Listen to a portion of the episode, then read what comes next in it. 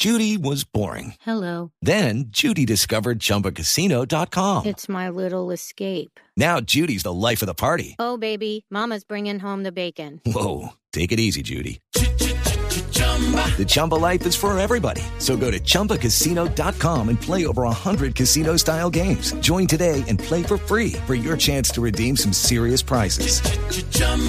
ChumbaCasino.com. No purchase necessary. Void where prohibited by law. 18 plus terms and conditions apply. See website for details.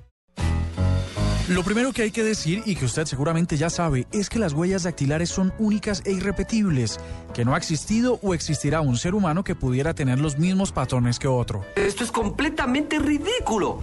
Así las cosas, los lectores digitales de estas huellas se convirtieron en una de las herramientas tecnológicas más populares en bioseguridad e identificación. Hoy por hoy con las huellas se puede abrir puertas, iniciar sesión en computadores, vehículos, aviones, también hacer transacciones financieras y hasta votar.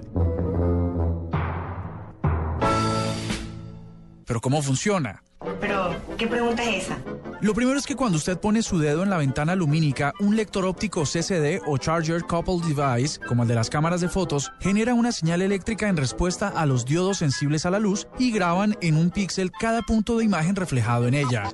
Luego, el sistema conectado al lector compara el patrón de valles y crestas de la imagen con los de las huellas que tiene almacenadas. Si hay coincidencias del 100% entre unas y otras, el software ejecuta la acción de permitir. Seguramente le ha pasado que le ordenan poner el dedo una o varias veces, pues tiene que ver con el software, que no logra la cantidad de luz justa para la comparación. Si queda muy blanca o muy negra, él rechaza la comparación. soy!